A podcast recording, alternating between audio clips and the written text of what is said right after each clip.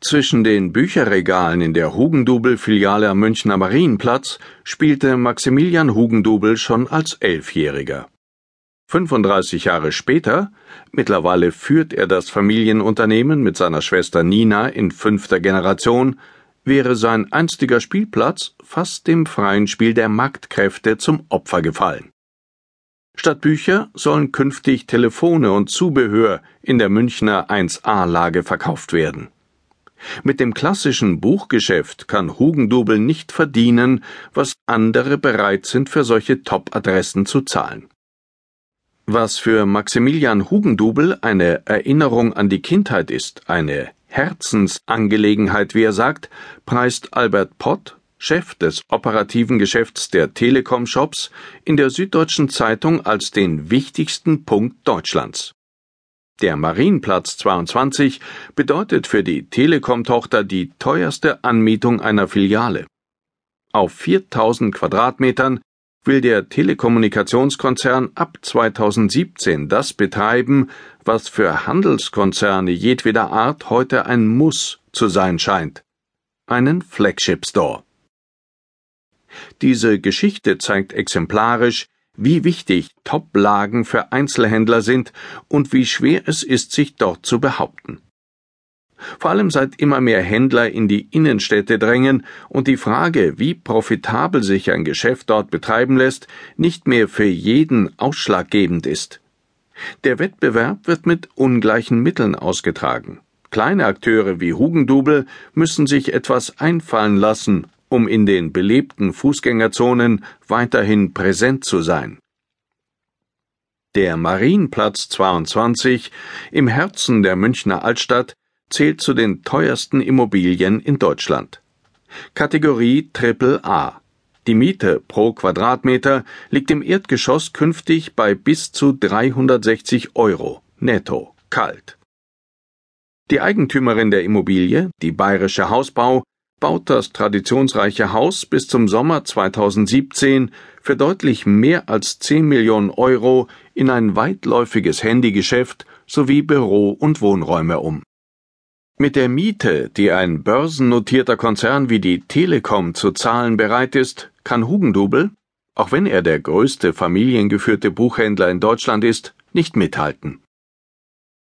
2014 wurde der 15 Jahre währende Mietvertrag nicht mehr verlängert. In der Branche unterscheidet man zwischen zwei Kategorien von Händlern. Jene, die die Miete über die Kasse im Laden einspielen, und solche, bei denen das Geld aus anderen Töpfen kommt. Hugendubel steht für das eine, die Telekom für das andere Prinzip. Unternehmen wie sie mieten Objekte als begehbare Marketingkataloge mit dem Ziel, dort Kunden zu gewinnen. Die Umsätze mit ihnen werden später und vor allem außerhalb der Läden gemacht. Im Store kauft der Kunde allenfalls das Telefon, und wenn er damit telefoniert, verdient der Konzern weiter Geld. Entsprechend kann die Telekom Mieten zahlen, die weit über das hinausreichen, was in der Ladenkasse landet. Angesichts all der Flagship Stores, die in die Innenstädte drängen, könnte man fragen, Braucht ein traditioneller Buchladen überhaupt eine Triple-A-Lage? Ein paar Straßen weiter ist es auch ganz nett und vergleichsweise billig. Ein Argument, das Maximilian Hugendubel oft hört und durch eine Rechnung entkräftet. In Würzburg sei der Umsatz einer Filiale, die nur um 100 Meter innerhalb der Innenstadt verlegt wurde, um 50 Prozent gestiegen. Der neue Standort liegt direkt an der Straßenbahnhaltestelle. Zuvor musste man besagte 100 Meter laufen. Die Lage, sagt Hugendubel, ist unser wichtigster Kundenservice. Demnach ist der Marienplatz 22 ein Top-Service. Die Adresse in der belebtesten Fußgängerachse Münchens ist dem Buchhändler daher auch eine Jahresmiete wert, die mittlerweile im siebenstelligen Bereich liegt.